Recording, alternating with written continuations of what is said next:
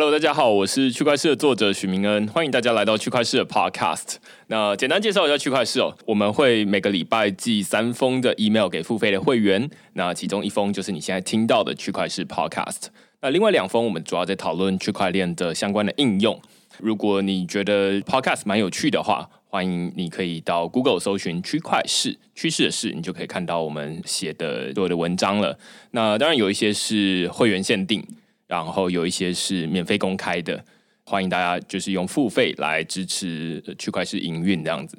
那如果你不是很想要收到区块链的 email 的话，其实你也可以在节目的 show notes，就是那个节目的叙述栏位里面看到我们有赞助，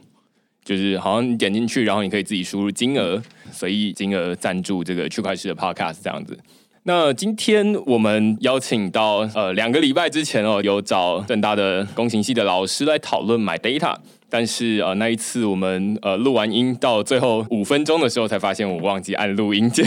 对，所以啊这次就再次邀请老师来，然后跟我们讨论这个还蛮重要的主题 My Data。那我想一开始先问一下大家，就是说你有没有一些资料是放在政府里面？相信大家都有一些资料放在政府里面，但是当你要取用这些资料的时候，你该怎么拿呢？绝大多数人想到第一件事情就是啊，那我去区公所，最常见的可能就是什么户籍成本啊，或者是什么资料，然后去把它印出来，那用纸本的方式再拿去给另外一个地方去申请。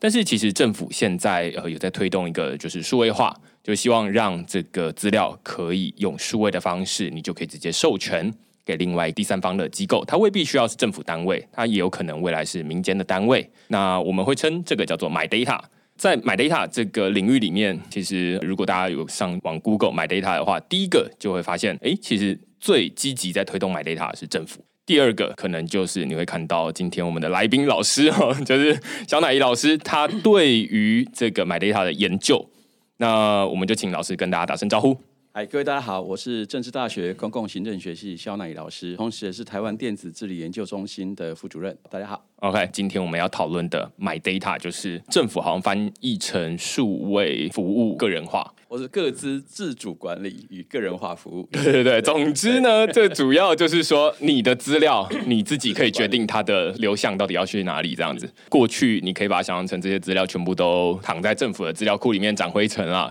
没有发挥它最好的效用。所以现在政府想说，哈，那我们要让它可以活起来。所以会有一个买 data 的一个倡议，买 data 的倡议其实不是从台湾来的。老师可不可以说一下，就是说买 data 在全球到底是怎么发生的？台湾好像也不是第一个。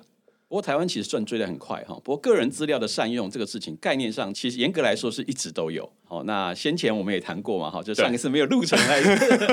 我们也谈过说，其实最早历史悠久的可能就是我们的个别的商人哈，像很有代表性的人物王永庆，他怎么样利用个人的记录、自己的手账去了解他的每位顾客大概买米的周期啦，买了米之外呢，还同时会买什么东西啦。好，那所以善用各资去创造，要说竞争力也可以，或者创造更多的价值哈，不管是对营运方还是顾客方的价值，这个概念其实一直都有。尤其这几十年来数位科技演进，让我们可以把这个事情做得更好或更周到。好，那等于是说我甚至可以预测顾客的需求。这个大概是 M A Data 的基本的想法。那这个是积极面，一直都有了哈。就是消极面哈。其实我们是要讲各资保护。好，其实我们听到个人资料，我觉得啦哈，比较容易大家想到，哎，各资我们要被好好保管，不能被偷看到。其实这是对，这是没有错。可是其实从各资保护的另外一条呢，其实我们反而是也强调，各自在被保护的同时，其实也是有价值的。而且这个价值呢，是对各资本人也是有价值的。更不要说很多人的各资结合在一起以后，好，对公共利益也是有价值的。哈，从政府端，那当然从企业端，我们早就有各自都到处被收集了哈。当我们申请一个免费服务，像 FB、像 Gmail，我们在无意间直接按我同意哈。那虽然上面有三十八。行字，我们从来不晓得是什么。我们就按我同意的时候，其实我们就被收集各自，而且我已经同意提供我免费服务的这个企业端，就善用我们的各自。不过，当然善用各自的同时，其实部分是对我们自己有好处了。所以意思也就是说，各自被保护的另外一边，我们也强调善用。那这个的确是几十年来因为数位科技的进步而可以做得到的事情。所以它的缘起呢，的确大概从各自保护开始。如果以现代来看呢，哦，那台湾呢，其实追随各自保护也很长的一段时间。嗯，哦，那当然有代表性的立法就是个人资料保护法。这个里面呢，其实也有牵涉到各自如何被收集、处理跟利用。哈，所以其实利用这一段我们是有提到的哦，并不是只有说要好好保管而已。其实我们也讲到利用。那所以利用的概念呢，其实台湾跟随国际脚步，都强调最基本的原则嘛，叫知情同意，就是我这个各自拥有者必须要知道，哎，我的各资被谁收集，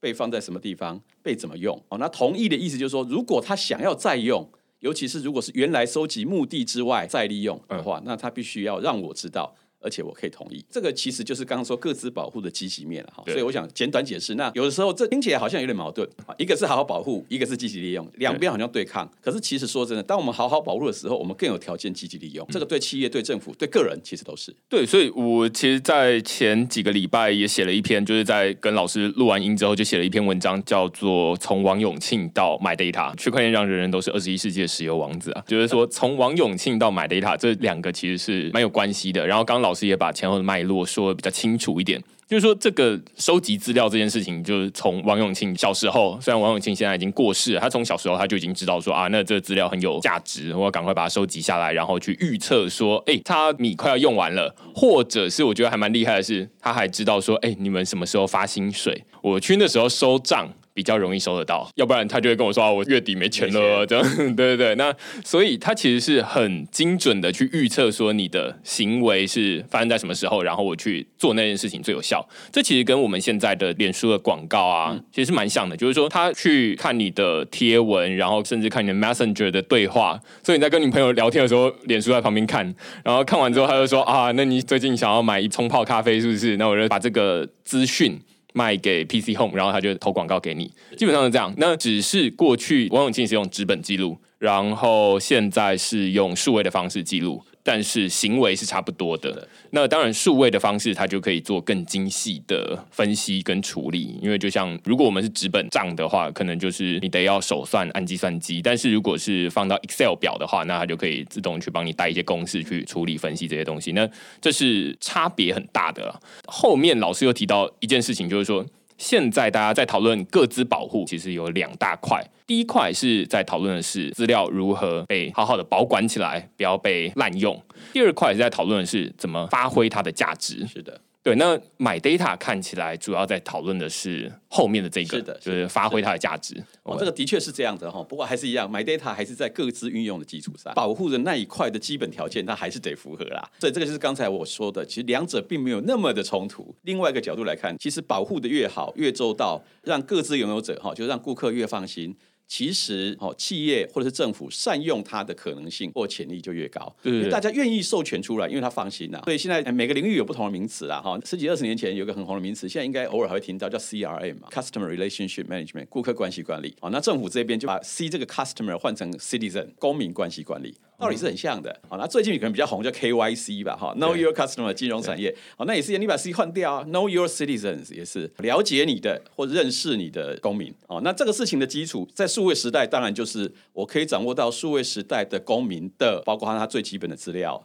他的网络上的浏览广义的数位主机啦，哈，浏览行为啦、购买行为啦，甚至资讯参与行为啦，等等等，甚至他的朋友圈、朋友群都可以算是一大串。现在以 My Data 角度来看，它当然还是以各自的保护为基础去做更可能的善用。哦，那问题是这个善用的范围，应该说现在比较有挑战性的地方，就是说各自法，包括欧盟的 GDPR，台湾也是一样的各自法在内，都有一个很明显的范围，就是原收集目的的利用。啊，或者是我们叫法定职务范围利用，譬如说户政事务所，他收集我们民众各种各资，然后他在他的原来收集目的范围之内去善用他的各资是完全没有问题的，他根本不需要你再同意，嗯，因为他本来收集的目的就是这个嘛，所以他当然就继续用啦，因为是一个脉络的。那或者是说，就算有一点点跟收集目的有点不同，可是它还是在它原来的政府机关的法定职务范围里面的话，好像这一次的疫情，其实卫福部在疫情的这个管理的范围之内。它善用我们的个资，如果是只有这一块，其实 OK 的啦。那会容易起争议跟灰色地带，就是如果有一天我卫福部除了善用我们的卫生健康资料，我们还串接了，例如说移民署的入出境记录，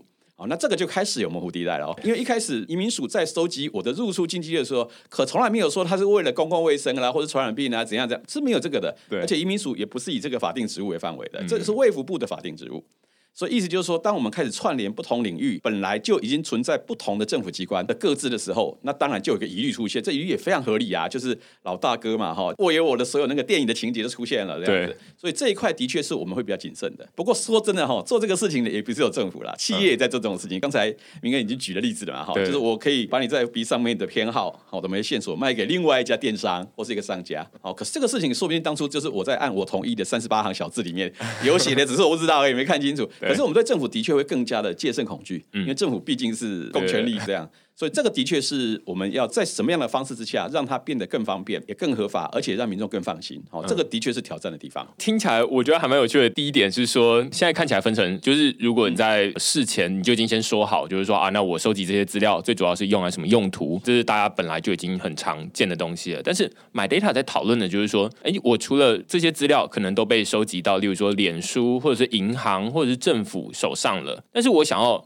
善用这些资料到第三方的用途的时候，它不是那个本来的目的，那我可不可以有很方便的一个方法，让他把这些资料也分享给他？因为我同意，就是有，例如说政府大家都是公民，所以就肯定会有一些资料在那边。那我可不可以不要重复的再去很多不同的地方去重新输入一样的东西？那就是哎，你去直接去跟他拿就好，我授权给你啦，这样子。这个比较像是我们今天在讨论的 My Data 这样子。而且各位想想看，这个其实从使用者，就从民众的角度来看，是很方便的啊。为什么在每一个地方都要重复填写一模一样的资料？大家就想想看，我们上学好了哈，假设大家都念过大学好了，从一开始入学那一天开始，你填了多少次你的姓名、生日哈，就各种，然后教务处填一次啦哈，然后学务处住宿舍填一次啦。那你看到连一个学校里面的资料都没有互通了，嗯，更何况是不同的政府机关。所以如果站在服务的便利性或者是服务的品质来看的话，其实我们授权不管那个组织是都是公部门还是都是私部门，甚至是公部门串私部门。哦，其实以接受服务的角度，其实是有方便的啦。其实绝对可以提升服务效率、服务品质的。老师刚在说那个填资料的时候，我第一时间想到的是之前在当兵刚进去，然后他就会要你填，可多了。对，要你填你的爸妈，然后或者是你家地址之类。然后我就想说，第一个，他当然是很明显的证明，就是说啊，那内政部或者是国防部跟他们彼此之间不互通这样子。这其实只是一个日常生活中，只要有当过兵的人就会知道，说奇怪，就是我这些资料不是本来国家就应该有了吗？你现在干嘛要重新再？叫我重写一次，你可不可以就直接跟他拿就好了？这样子。是，不过站在服务提供者的考量哈，说真的也不是百分之百没有道理哈。为什么呢？因为譬如说，说不定我的地址变了，哈，说不定我改名字了。也就是说，其实那个资料的及时性，当然也是资料品质的一部分了。对对对。所以有的时候，其实站在收集各自的角度来看的话，它其实就是保险嘛，就是它确保你的资料是最新最及时。哦，那这个当然是一个保险的机制了哈。所以你也不能说他好像故意找我麻烦，哈，填很多资料。这其实也不一定是，就是一个是恶意啦，热腾腾的资料。对对对，就是资料的及时性跟正确性一定是品质的最基本的两个标准嘛？对对对。那所以我想这不是完全没道理，的确有一些东西是不会变的。可是问题它就是存在另外一个组织嘛，就不是现在服务我们的这个组织。嗯。那我们到底愿不愿意授权给现在我面对的这个服务提供者，不管他是公部门、私部门，让他去存取另外一个存有我各自的以前的某个组织啊？那这个就是买 data 的最基本的想法。所以其实站在服务的价值的角度来看的话，其实这样的串联是有道理的哦。那当然，可是另外一个价值观的冲突就是说，那我这么授权你在不同的地方抓我的个资，会不会有什么风险？哦，所以这个就牵涉到我们每个人做决策的时候，民众的角度，就是我是各自拥有者啊，我也是被服务的对象，我愿意授权给不同的组织去互相串联我的各自的时候，大概会有效益。有效益这个事情，大概是铁定会有的啦。对。可是我也冒着这个风险。那你看，我们人做决策就是这样，我为了要拿到效益，或者是为了要管理风险，我必须要付出某一些成本。这个成本不见得是钱，有时候可能是某一些配套措施啊，等等等。在效益、风险跟这些配套措施跟成本，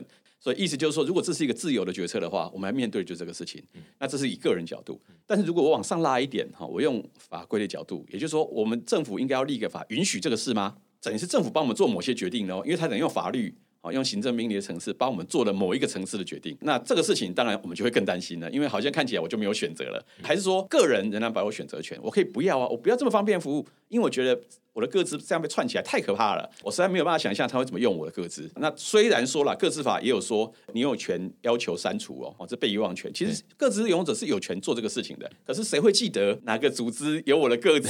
当初用在哪里？然后大概不会有人记得，因为我们到处留下个资，尤其是数位的个资，到处留嘛。对，哦，所以意思就是说，法理上是可以规范，实务上是很难做得到。啊，所以有的时候我们就在这个人的层次、组织的层次在这边拉扯。应该说他很被看好他的潜力，可是呢，大家也觉得挑战性很高哦。那面对这样的案例，通常就是大家有点像摸着石头过河吧，就是我们先一个个案例来试试看，然后从里面获得经验。那我想。站在顾客这一端了解这个事情怎么运作，我们越了解，通常就越放心。哦，就像以前信用卡一开始大家出来怕怕的，又会被盗刷。那对于一个不熟悉的东西的惧怕是很正常的。那大家熟悉就会有信心。我觉得这跟老师在前面提到 GDPR 或者是台湾的各自保护法。其实会先在这个本来我们以前讨论到呃资料授权的时候，我们都会觉得灰色地带，就会觉得啊，那不知道到底是又有人要偷我的资料了。尤其是最有代表性，应该是之前那个剑桥分析事件啊，是。现在大家在脸书上面说啊，那他要取用你的姓名啊，然后朋友名单的时候，我可能就会觉得啊，那还是比较好的这样。虽然你要帮我做什么星座分析之类，我就觉得哦，蛮想知道的。对，但是我好像也有看到有人说，就是如果你是把这些行为啊、这些资料授权出去的话，这当然是你的行为可能乃十年之后可能会改变。但是你的脸如果是授权出去的话，你可能要去整形这样，或者密码你生物特征比较难动。对对对对，所以这其实是你把你的。脸上传上去的时候，这其实是蛮危险的事情。是的，但是这的好处，通常我们不会莫名其妙就说啊，那我把照片给你，而是说啊，我想要获得它的好处嘛。它的好处就是告诉我说，哎，那蛮好玩的啊，就是我如果变成女生的话，会长成什么样子，会不会很正啊？然后也是一个服务啊，这是很有趣的服务。对对对，所以大家就会很乐意把这个资料拿出去。但是这反过来就是说，从比较不有趣的角度，就是说啊，那你蛮危险的，这隐私有风险这样子。那刚刚讨论 GDPR 跟各自保护法，基本上就是在这个灰色地带，就是过去大家其实都不太知道说这个资料到底是可以授权还是不能授权，因为大家其实很难分辨那个模糊的地带。那所以就比较简单，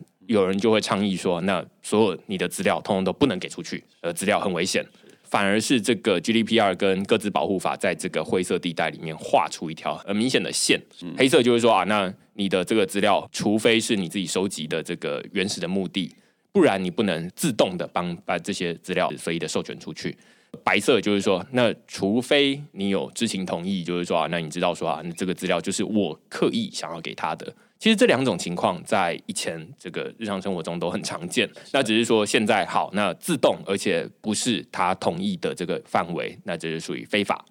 那合法的范围就是说啊，当然他想要享受便利，只是过去这很麻烦，那不能因噎废食嘛，就是说啊，那很危险，那所以大家都。不做这件事情那也不好，是的，所以就想说好，那可不可以让他同意之后，然后这些资料很容易方便流通？那这应该是现在 My Data 最主要倡议的目的。是的，是的。所以刚才这里面就可以看到，应该说我们先从作为一个各自拥有者跟被服务者哈很有感的一个角度开始。那慢慢的，如果说就是买 data 这个事情，如果是一个未来，我们相信，我们希望哈，其实也这么确信，它未来是一个你要说资料经济也可以，或数位经济的一个很重要的来源的话，那我们大概就不能只从被服务者的角度来想这个事情，我们就要从 industry 从产业。的角度了。那刚才最基本的例子就至少有两个角色嘛，哈，一个是贡献各资的，哈，就是我们。然后当初收集我各资的，哈，不管那个是政府还是企业还是非营利组织，就是有个组织在那边。好，那刚才举的例子都是收集我各资的人倒过来善用各资回馈到我的服务上。刚才举的例子大概就是这样。对，这个最基本就是供给需求的两个最基本的嘛，就是哎，我这个各自使用者一开始贡献各自出去。然后呢，收集我各自的人呢，后来善用了各自以后，再回馈服务回来。对，好，所以意思就是说，这个叫供给需求的最基本的两个角色。好，可是慢慢的，当分工越来越复杂，市场越来越大，所以市场越来越大，就是需求越来越高，需求者越来越多，供给者越来越多的时候，它分工就越来越细了。好，所以刚才这个提供各资的，或者当初收集各资的这个人，当刚才我们举的例子是，他同时也是服务的提供者。我们刚举的例子是这样子的。可是呢，当产业越来越复杂的时候，它的分工就可以分出来了。也就是说，收集各资的人跟提供服务的人可以是两个不同的组织，可以是公部门、私部门都可以哦。所以等于是说，以后就会至少有第三个角色，其实现在已经出现了啦。哦，就是他是服务提供者。哦，那他这个服务提供者呢，面对的他的资料来源其实是当初收集我各自的组织。哦，可是他服务提供对象是提供到当初贡献各自的我们，嗯，所以我就多了一个角色出现了。刚才的授权问题又变得复杂一点了，因为现在有三方，刚才双方，下面三方了。哦，那这个其实慢慢的产业都会形成这样的角色。好，那那这种 service provider，好，就是善用各自的服务提供者，哦，其实就会变成一个越来越多样化，因为各自可以有各种不同的应用。对，尤其当各自来源越来越多样的时候，所以这个时候就有另外一个问题了，应该说另外一个机会或挑战也可以了啊，就是说。哎啊，各自刚才我收集的可能是一种各自啊，因为各自很多嘛。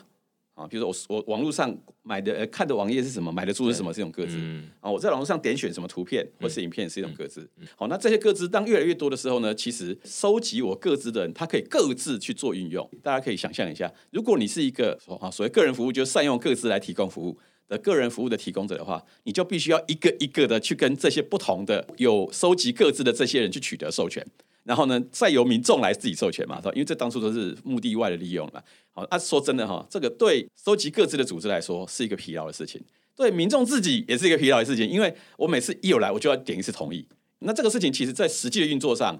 就会变得非常没有效率。哦，所以那我们就会找到活路嘛。哈，那个活路就是说，哎，怎么样可以让授权有效率？哦，所以呢，刚才的就会长出第四个角色。第四个角色就是有人扮演 platform 或是 hub 的角色，叫平台的角色。所以意思也就是说，基本上我民众要授权各自，我只要直接面对平台即可。可是这个平台必须要有这个本事，去串联众多收集各自的组织，以及众多提供个人服务的组织的。所以第四种角色就出现了。大家可以看到，这样的四方角色的出现，大概就越来越像一个产业了吧？哦，所以我们就会说，哎，这个像一个 data market，好像一个资料市集一样。哦，啊，资料自己挂了各种的服务提供者，挂了平台，所以这四方角色就会形成越来越像一个叫 My Data 的 industry 啦。OK，可以。可是这 industry 现在应该没有人这样称呼，为什么呢？因为它会散在原来已经有的产业，比如金融产业的 data 的的 industry，嗯，好，或是医疗的。哦，那当然，以后的创意应该是跨产业的个人服务，嗯，我们就可以想象这样子的这个所谓资料经济就会出现了。这边基本上把这个框架画出来，呃，我就直接把它套进王永庆的 case，就比较简单，这样。对 对对，刚刚在想的时候，我就想说，哦，那这个就是直接套进去了，就是王永庆他已经知道大家都需要吃米。就是会去跟王永庆买米，假设就是在他的那个势力范围之内，然后为了王永庆提供我客制化的服务，我就很乐意告诉他说：“哎，那我家大概两个月就吃完米了，然后所以你两个月之后再来，或者是王永庆他自己观察。那另外我也会告诉他，就是我什么时候领薪水。所以王永庆他大概至少会有两种资料，一个是我家大概有几口人，然后吃的速度到底多快，然后第二个是大家什么时候领薪水。”那王永庆有了这些资料之后，这是过去纯粹王永庆他自己在经营米店的时候，就是优化他的业务，就是想办法把米卖出去，然后钱进来，然后米店发大财这样子。但是这是一个很单纯的米店跟顾客之间的关系而已。刚刚老师在前面提到，就是说接下来会有第三方进来。对，第三方的意思就可能是说，啊，那市场上的其他人，菜市场里面的菜贩啊，水果摊。然后猪肉摊商，他们也觉得说，哎，王永庆有这么多的资料，然后他都知道说，哎，每一家有多少人，然后他们多久吃一次，那我们就可以去算一下，就是说一餐吃饭，然后要配多少肉、多少菜，然后所以我们就想说，要不然可不可以跟王永庆买这些资料，或者是说拿到这些资料，或者是说请王永庆帮我们带我们自己的产品过去？那这基本上就是第三方，就是说第三个角色，他们想要。因为这些资料如果一直都掌握在王永庆手上的话，那其实就没有发挥它的最大效益嘛。因为这些资料其实任何做生意的人都想要知道，就是尤其是跟吃的有关，大家也不可能就是吃饭都只吃白米嘛，对吧？卖酱油的啊，卖什么的，通通都想要进来。是的，是的。那这些资料对他们来说也都很有用，因为他们也都是想要把自己的货出去，然后钱进来这样子。那所以这个资料怎么办呢？就是需要授权。现在的方式就是说需要授权，因为这些如果王永庆那时候就已经有各自的概念的话，就会说，哎，当初。这个是墓地内的收集，就是说我只用在米店而已哦，我没有要用的收集墓地范围给蔬菜贩啊，或者是猪肉摊商，这都不是当初的墓地范围，所以需要顾客自己授权才可以，因为这都是墓地范围之外，他需要额外授权，但他就可以评估，就是说啊，那你想不想要就是少逛一点菜市场，然后下一次王永庆在送米来的时候，顺便还带了一把青菜跟一块猪肉这样子。是是。那如果你也愿意享受这些。便利的话，那你要把这些资料授权给菜贩跟猪肉摊商，那他下一次就可以用你的资料，他们也都可以用你的资料，然后来提供你客制化的服务。那这只是刚刚老师在说的，只是说这个是一个包含现在政府，因为政府持有最多的资料，有点像是王永庆的角色。只是现在除了政府这个单位之外，它其实还有很多政府机关也都想要用这些资料来提供大家客制化服务。而且企业也会想要跟政府拿这些资料，因为大家的需求都不一样，然后大家都想要政府去授权这些资料出来，那所以这就形成了一个三方的角色，接下来老师还提到第四方，我们如果每次这个王永庆来，他就会问你说，你要不要授权给他他他他他？那他终究是一个米店，他没有办法负责太多的领域，就是啊水电啊或者是什么家具啊，这都超出他的范围。那有没有一个中间人来帮大家处理这些事情？就是说啊，以后王永庆不要来，因为他每次来就要问一大堆的问题。对对。那有没有一种有点像请秘书一样，就是说啊，那他帮我处理这些授权啦，然后以后都他说的算。但是这也会有一个问题出现，就是说。那我愿不愿意相信这个资料？我会称他为代理人，请他来帮我代理处理这些资料。那如果我都相信他，我也可能市场上未来会有很多种资料代理商。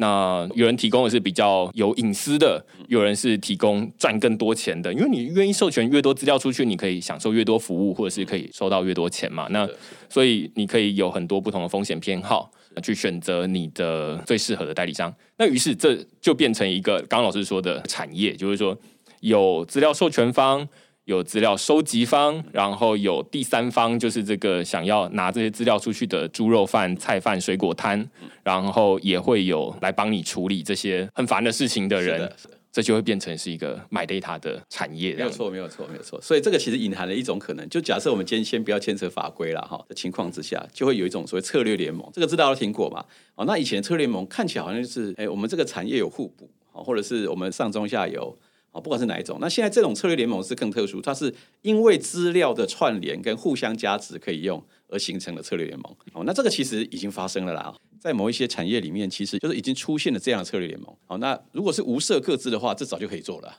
哦，那如果牵涉各自的话，只要还是在他的目的或服务范围之内的话，哦，基本上也不是说不行。哦，那现在大家还是一样，就回到比较敏感的事情。哎，如果是政府呢？哈，大家对政府这种事情总是特别的戒慎恐惧嘛。对，就哦，所以现在政府处理这种资料哈，基本上就是一个光谱又出现了。好，那最左边的光谱就我们现在正在谈的 My Data，它这里就是各自。最右边的光谱呢？哈，我想大家也听过了，虽然不是今天的主题，不过大家已经知道叫 Open Data。就政府收集的很多资料，其实根本无设各自，而且它开放出去之后呢，可以被善用。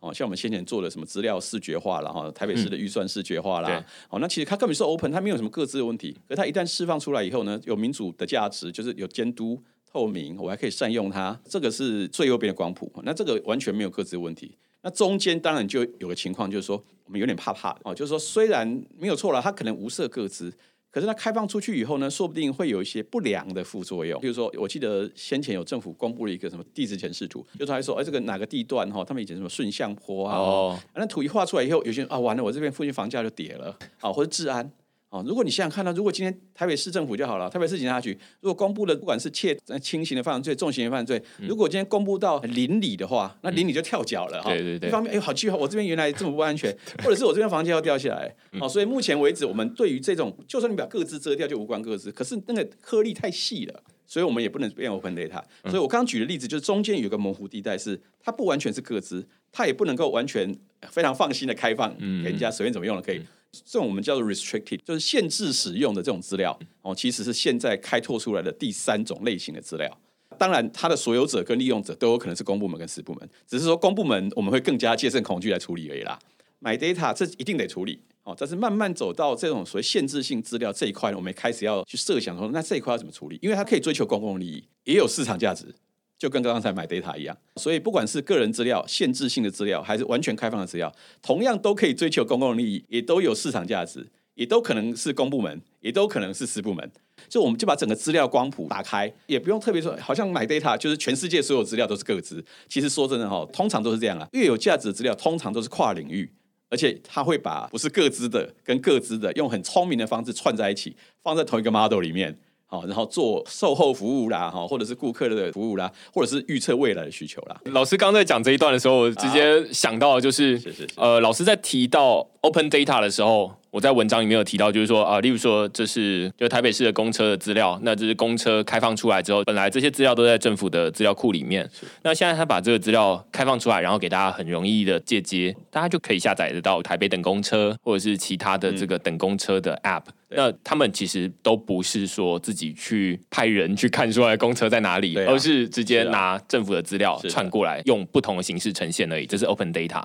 那 Open Data 有一个我觉得很明显的特色，就是说它是一个统计资料，它跟个人没什么关系。那买 Data 就跟个人很有关系，每一个资料都是要经过你授权才可以，但是中间还有一个模糊地带。我刚刚想到就是房屋实价登录，嗯，就是说大家会讨论说啊，那这些实价登录它不能太明确指出来。但是它又是一个公开的资料，是的。那实价登录也是，就是说它只能说公布到，例如说这个地段，但是它不会告诉你说特定哪个门牌号码，它就是卖了多少钱这样子。你就可以知道说啊，那这个大楼到底是几户，是，然后他们曾经卖过多少钱。但是你永远不会知道说到底确切是哪一户，你也可以去猜，就是说啊，那我知道那一户之前有在卖，然后你就可以自己去模糊的比对出来。但是这个东西是你要自己想办法去花功夫去比对出来的，而没有办法就是直接在网络上看到一个明确就是他这样子。那那这个就是老师刚刚举的，就是说在 My Data 跟 Open Data 中间的这个不知道要公布的细一点还是粗一点好，但是这个对大家来说都有好处，要不然我永远都不知道说这里房价到底多少，至少去那边邻居问一下，就是说哎，你们这边最近房价到底多少这样子。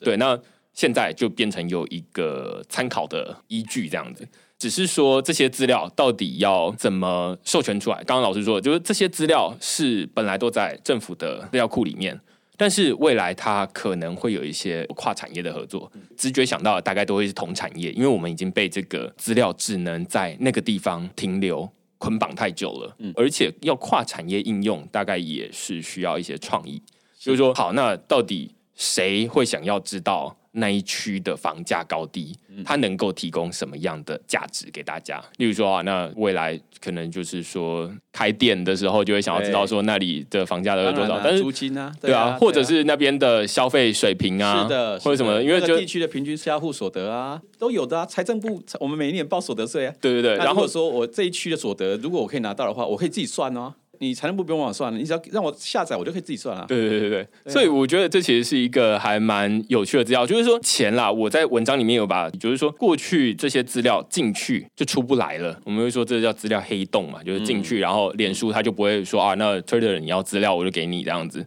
这叫资料黑洞，一条龙的服务，嗯，包含银行也是，就是说你资料给他之后，他就不会跟其他银行分享了，那大家都在竞争这个谁持有越多资料越好。因为你持有越多资料，你就可以提供越克制化的服务。那别人没有这些资料，他就没有办法像你这么克制化。那但是买 data 基本上是在讨论的是说啊，那这些资料要分享，就是说分享给他之后，那大家就可以产生更多的效益。那大家就会想说啊。这是一个很反直觉的想法，就是说以前大家都是想办法收集更多的资料，怎么用再说。但是我先收集进来，反正收集越多资料，代表这是什么二十一世纪的石油，所以我就是石油王子。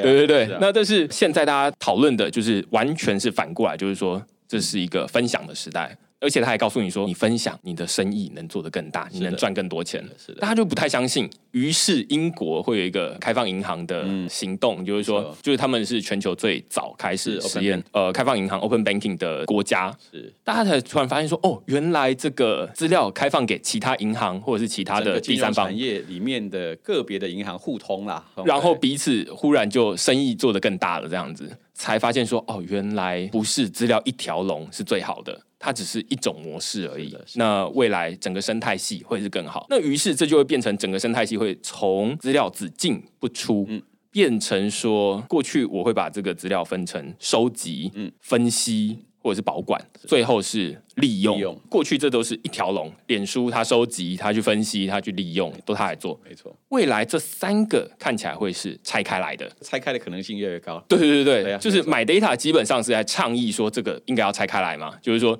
你收集的人就收集就好，然后你也未必要想说啊，你收集完这些资料之后，你要自己要提供什么服务，而是说你也可以授权给别人，然后别人去提供服务，每一个都是自己的专家嘛，那也可能是跨行业。其实同一个产业跨同一个产业里面的组织哈，比如说你刚刚说金融业里面的众多银行做资料流通。哦，这个其实当然是可以做的事情。那如同刚才林根说的哈，的确会谈到你会达成一些 KYC 的哈，做得更好。只要你有本事把资料拿回来以后做更好的分析。好，那当然这也有一种可能哈，因为我们听过业界可能就是对我这个银行有价值的，我还是握在手上。那我出去的呢，大概就是我觉得可以出去的。好，那这个时候呢，刚才说那个产业同业工会的角色就变得重要了。他就要去 coordination 说，哎，那如果大家都怕吃亏，贡献出来栏位都是没有价值的栏位，其实这个也是玩一玩而已啊，也是形式意义而已。所以，如果要贡献出真正有价值的栏位，那就大家一起来嘛。我们达成协议，就说我们就把这个真的有价值的栏位，你不要握在自己手上啊，就释出。好，所以这个是那个产业的层级的组织，好像产业同业工会，它可以做的事情，这是在同业里面。嗯，哦，不过当然我们也听过倒过来的例子，就是说，哎，大家还是会怕啦。那这个其实就是都还在发展啊，所以说买 data 是不是真的倡议这个事情，我们也不是很笃定。但是至少我们会认为这绝对是一种可能性。可是异业的结盟，我们听到反而有一些有趣的例子，是异业结盟更加有可能。异业通常还不会形成竞争关系，至少在一开始，所以它反而两边会更有诱因释出资料，让两都来用这样子。对对。所以意思也就是说，以后刚才说那个资料中介者或者说资料平台的角色，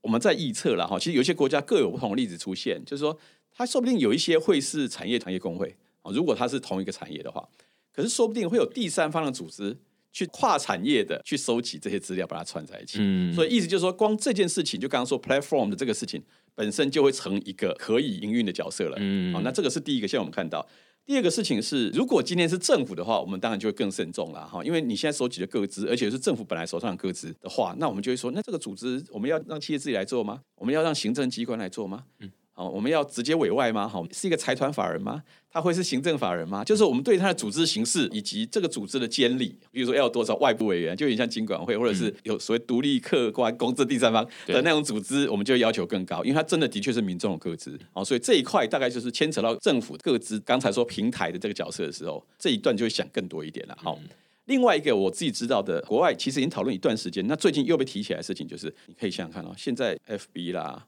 Google 啦，哈，Amazon 啦，哈，有多少的企业，它就是完全的企业，收集了多少的我们的个资？你可以说这个是他自己的财产啊，那他善用自己的财产来创造竞争优势，这个真的无可厚非了，哈。可是我们就想一想一个问题：如果说这些本来是顾客的个资，如果它有 public goods，如果它有促进或是提升公共利益的价值的时候，那企业又会为了自己的这个私人的目的，不把这个资料贡献出来，那我们会觉得他企业社会责任似乎好像没有很善尽。那这个诉求就出现了哈。那有很左派的到很右派的对。很右派就刚刚讲完，很右派就是人家是企业，人家有本事啊，对不对？他愿意投资来私有你个资，你也按我同意啦。有什么好说的？极左派的人就是说，在这个市场里面这么稳健的收集到个资，难道国家社会没有贡献吗？你看左派就出现了。然后他又说，最最基本的这些收集个资的组织们，哈，尤其是数位科技的这些数位的这个商家们。是不是应该把这些个资回馈给政府，让政府去做更好的决策或政策？因此呢，对我们的公民或整个社会大众是有利的。这个论点就出现了。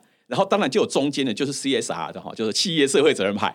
他就是说，政府不要强制吧？那你就诉诸说，我们以后 CSR 应该有一项指标，CSR 有很多指标嘛，哈，现在就一大堆指标。我们其中一个指标是企业如何善用它的资料来回馈给社会，让别人去善用这个资料。然后那那这个 CSR 的概念就出现了。嗯，所以等于就是它牵扯到一个非常有趣的议题，就是说，它本来是一个非常商业，不一定商业，可是政府提供服务，可是有时候有这个机制好像变成另外一个变奏。那这个变奏看起来就是，哎，我们资料似乎变公共财哦，啊，政府收集的资料是公共财，这个大家应该不会很对。可是现在大家都觉得，企业收集的个资或收集的资料也可以是公共财啊，或者是他愿不愿意用一个 CSR 角度把它变公共财？那这个是我最近知道的另外一个蛮有趣的进展，然后这个也可以跟大家分享。嗯，我想到了另外一个例子，但我不太确定是不是完全适用，就是说，呃，现在其实大家在医院看病的时候，你其实就会产生一些。病例资料，那这些病例资料当然就是透过医院的设备啊等等的东西来做，但是很多的这些检查，例如说你去看牙科，然后照 X 光的时候，这都是有健保补助的。你也不能说，就是说我的 X 光片全部都是我的贡献嘛，因为这虽然这是我的牙齿啊，但是它是用健保。补助照过来的 X 光片，然后这是这个医院拍下来的，所以这其实是蛮多方的角色在里面，那就会变成说这个资料，你说完全是使用者他就可以获得一些好处，或者是说，诶，如果政府他为了一个公共卫生需求的时候。他难道他需要花钱去跟医院买，或者是跟个人买吗？是啊，就是这到底是明确是谁的？这也不容易说，因为你确实也用了鉴宝的东西嘛。那这到底该怎么分润？嗯，或者是说这该怎么厘清？说啊，那谁该授权给谁？如果它牵涉到钱的话，假设未来它是一个公共卫生的专案，如果有人要做这个研究，然后哎，这个他愿意花多少钱，比如说五十万买这个东西的话，那它可能就会变成一个分润的机制，就是说你愿意授权你的牙位。那你就可以拿到三块钱这样子。那当然这这钱很少，所以每个人不想要做这件事情，所以才会有刚刚说的这个资料代理商，对这个第三方平台的角色来处理这件事情。金流也是另外一部分要讨论的东西，就是说这复杂的金流，这就比较不太适合现在的银行体系，因为你说啊，一笔钱过去，然后就是有三块钱而已，然后其中还有零点七块要分给医院，然后零点七块要分给这个健保，就是处理的手续费其实远高于这三块钱，所以这就比较适合用城市化来做这件事情。区块链比较适合在做城市化的金流，这是比较区块链的部分啊。但是另外一部分就是在讨论的，就是说刚刚老师。指出来，这个资料的代理商他到底该是谁？就是他到底该是政府，还是他是财团法人，还是他其实是一般的企业也可以？如果是一般企业的话，那资料代理商基本上我们刚前面讲过，就是说他就是帮大家决定说这资料要授权给谁嘛。那如果是政府的话，那大家就会想说，哎，那这不会都是变成又都政府在主导吗？如果是全部的企业的话，当然你可能就要相信这个企业。那我觉得之前有提过，好像之前在这个 My Data 那一集 Podcast，就是之前找台大药学系的王继娟老师的那一集，就有讨论过这件事情。就是说，这个资料授权的单位，它如果是纯市场机制的话，它就会比较像是说啊，那你在网拍上面看说啊，资料代理商它的评分。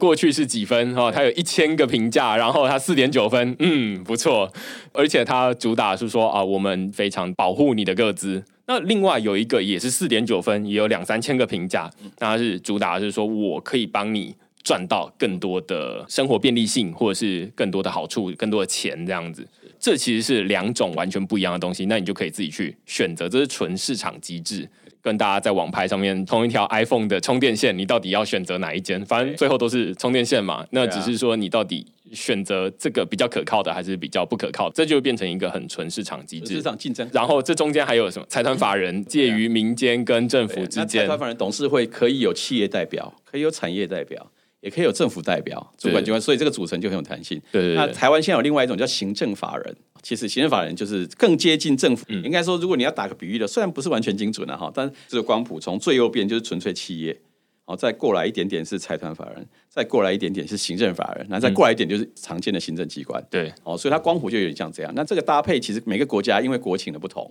或者是政府的运作方式，哈，有时候可能它的意识形态偏右偏左，都会有不同的选择啦。哦，不过处理的议题是一模一样的，哦，这个就是一个有趣的发展。对，光看这个发展其实就蛮有趣的哈。我们好像看了一个新兴的产业的形成这样子啊，其实蛮有趣的。对，所以今天当然讨论了蛮多内容的啊，就是说从为什么会有 My Data，然后大家会可以开始把这个资料收集、跟保管、跟利用拆开来。然后刚我也蛮同意，就是说老师在提到跨产业的资料授权其实是会比较早，相对于同产业，我也同意。呃，之前我找那个国泰金控跟这个宅电。Charge Smith，他们来讨论这些东西的时候，他们就说：“哎，那宅电它是一个充电电动车的充电桩，然后它跟国泰金控就是要提供这个车贷保险或者是就是借贷，这是完全两个不同的产业。他们没有竞争关系，所以宅电他就很乐意跟这个国泰金控一起把这个资料授权做起来，就是说你要这些资料是不是？那我就让他很方便串，但是实际上要不要授权？”还是回到这个车主本身，就是说，好，那当然了，我现在很乐意把这个资料授权给你，然后就那只是说，如果是在同产业，你说啊，富邦金控跟玉山金控，他们愿不愿意共享这些资料？他们可能就会觉得比较担心一点，对，会不知道到底他会不会因为拿到这些资料之后能做的比我好。是，所以我其实也蛮看好，就是说跨产业会先的。那只是说跨产业它的难度其实比较高，对，因为它就是得要有一些创意。你永远本来想不到说啊，那一间新创，然后跟一间金控，怎么会突然就是哎，我们携手合作，然后来做一个车贷保险的事情？但是哎，当他们做完了之后，你突然会有一种想法，就是哎，对啊，为什么不行？不过说真的，跨产业的结盟，我觉得啦哈，我们来逻辑推理看看，我觉得也不见得难度比较高，因为你看到，说不定这种事情是非常问题导向。需求导向或市场导向的，也也就是说，他因为他们有很明确的市场的需求，或者是他想要卖的一个特定的产品跟服务，所以当他目标很清楚的时候，他需要去交换什么样的栏位的资料，就会变得很很清楚。哦，那意思也就是说，其实是说，因为市场的需求明显，所以我跨产业之间的资料连接反而是容易谈的。可是我们也不能，应该说我们也期待一种事情，就是说一开始的时候，大家不知道异业去做资料分享有什么样的市场的机会，哦，所以我们在 Cook 嘛，哈，我们就等于是做实验嘛，所以等于是说，这里面有两种可能啦，哈，一种就是非常以问题导向或需求导向，或者你要说市场导向也可以的资料交易或资料交换。另外一种是非常资料导向的，也就是一开始的时候，哎，我们真的不晓得可以玩出什么东西来，有点像我们现在的黑客松一样啊。我们来试试看，哦，这些资料呢这样子被破在一起，哦啊，大家可以想出什么样的 idea 去改善或是解决，或是洞察到某一些社会啦或者市场上的现象啦。所以我觉得两个角度就是从资料入手，或是从问题入手，哦，我觉得其实都有可能啦。所以我觉得如果说今天不要有太硬的规范的话，其实让市场发挥它的创意。是没什么不好的，所以这个时候就牵扯到公共行政，就一直在讲，那政府角色到底什么？政府大概也没什么力气自己去扮演服务提供者了哈，尤其是商业的服务。哦，那他对市场，尤其是买 data 这一段，我回到今天主题，那他扮演角色应该是一个游戏规则的制定者吧，法规的规范者。然后这基础的东西先规范好，可是现在难就难在说，这个基础的东西可能在不同的产业。不同类型的各资面对的情况就有点不太一样，所以这个就是其实现在我们正在做研究的问题。那这个到底应该要有各目的事业主管机关，好，比如说金管会是金融产业，嗯啊，卫福部是医疗产业嘛，哈，经济部是电商，你要产业自己来处理的目的事业主管机关来处理呢，还是呢，我们是要用横向的方式，例如说国发会呢来处理一些共通性的部分，然后以这个为基础。再让各目的事业主管机关去处理它的特定的问题，啊，所以就变成说，整个在政府的政策这一端也有一些不同的考量。啊，如果他做的太过头，扼杀创意嘛，这么长做，偶尔会做这种事的哈。对。那可是你做的不好，大家会觉得你什么都没管哈。把我们的这个各自暴露于危险之中，所以就变成一个非常有挑战性的一个公共政策问题了。从我们角度来看是这样。对，我觉得这还蛮有趣的，就是回到 My Data，它是收集、然后保管、分析，然后跟利用这三个角色。然后这资料到底，例如说，我觉得政府它当然是除了这个规则制定之外，另外一个就是他手上有很多本来就已经收集他手上的资料。嗯，那这其实跟企业差不多。那他们一开始路可能得先打通，一一条一条慢慢通，然后才会说好。那大家开始看见这个商机，对，没错。之后才想说好，那我接下来可以串更多的东西。那从这个点变成线，啊，变成整个面的时候，大家就会觉得说啊，那这是一个好像蛮有潜力的机会这样子，对啊，那这反过来就是说这。他们当然这些资料也不可能是做白工，就是说我的资料在我手上，我平白无故就给你，或者是说政府它短期之内，就是政府它还是保管这些资料。嗯嗯。那保管本来就有一些成本，过去这些成本等于就是政府自己吸收了。是啊。但是未来，哎，你说这些资料可以授权给别人的时候，当然可能会有一些风险，就是那你可以获得一些收益的时候，我是不是可以分润？对，那如果有风险的话，那我们是不是这些分润的钱要一部分进到这个风险基金？对不对？就是万一这个资料泄露的时候，那可以用这钱来补等等的，这就会有很多有趣的情况发生。但是前提就会变成说，至少我们已经不需要再像过去这样，就是说资料的一条龙模式。政府最明显就是说我收集的这些资料，他大概也不太有心力去想说，那我要提供什么样服务。呃，反而大家会觉得说啊，这个很难用，或者什么的。对，那反而是把这些资料方便，倒不是说自动的授权给大家。而是说把这个路建好，然后你到底要不要授权，那是每一个人个人可以自行决定的事情。不过，明哥，你刚刚说的最后这个对政府的评论，其实他也在非常努力做这个事情。就有时候是这样啊，有时候是我的一般性的服务，其实已经提供很多了，广义的公共服务。哦，那他有时候真的是的确没有错，除非他有特殊的需求，他一般来说不会花很大的力气想说有什么创新应用。可是有时候呢，他透过跟私部门的合作，哦，不管是 Open Data，其实 Open Data 发反而不知道用的人是谁了，对，哦，反而是有一些契约性的合作，哦，譬如说黑客松。或者是一些契约跟民间部门的合作，好的这些机制，它反而会倒过来刺激大家说：哦，原来我的资料可以这样子用，然后呢，可以改善我本来处理的很棘手的问题，哈，比如说怎么锁定高风险家庭。那现在我结合了佐德派出所的户政的，哎，我可以锁定高风险家庭。哦，所以意思就是说，它其实政府机关透过跟私部门的这个合作，然后看到人家资料可以这样用，他回头就会说，哦，其实我也可以这样用。所以意思就是说，他的确是大部分的情况之下，他真的已经没什么力气去做这个事。可是因为合作的关系，会倒回来刺激他。这个意思就是说，你刚刚讲就是我们开放资料风险，政府是要承担的，因为他真的出去的话，他绝对是有事的。好，可是问题是，他愿意承担这个风险，是因为他预期后面的效益对他有帮助，他值得嘛？就是刚刚讲值得，就他解决我的问题，改善我的问题，变成我的绩效，那这很正常嘛，对不对？我承担成本，有些风险。但是最后回收是值得的，他才会觉得这个是这一条值得走的路。是是。那如果我们永远都一直要求他开放资料、开放资料，风险他担哦，然后然后我没有功劳，那我是为谁而战呢？对对对。所以有时候颠倒过来，其实政府也在找这个所谓的为何而战的这种然后平衡点哦。对，没有错。对，然后我觉得老师刚刚前面有提到，也就是说从资料的角度，你认为说未来就是买 data 会有两个点出发，一个是从资料的角度出发，或者是从服务的角度出发。是的。那基本上就是说。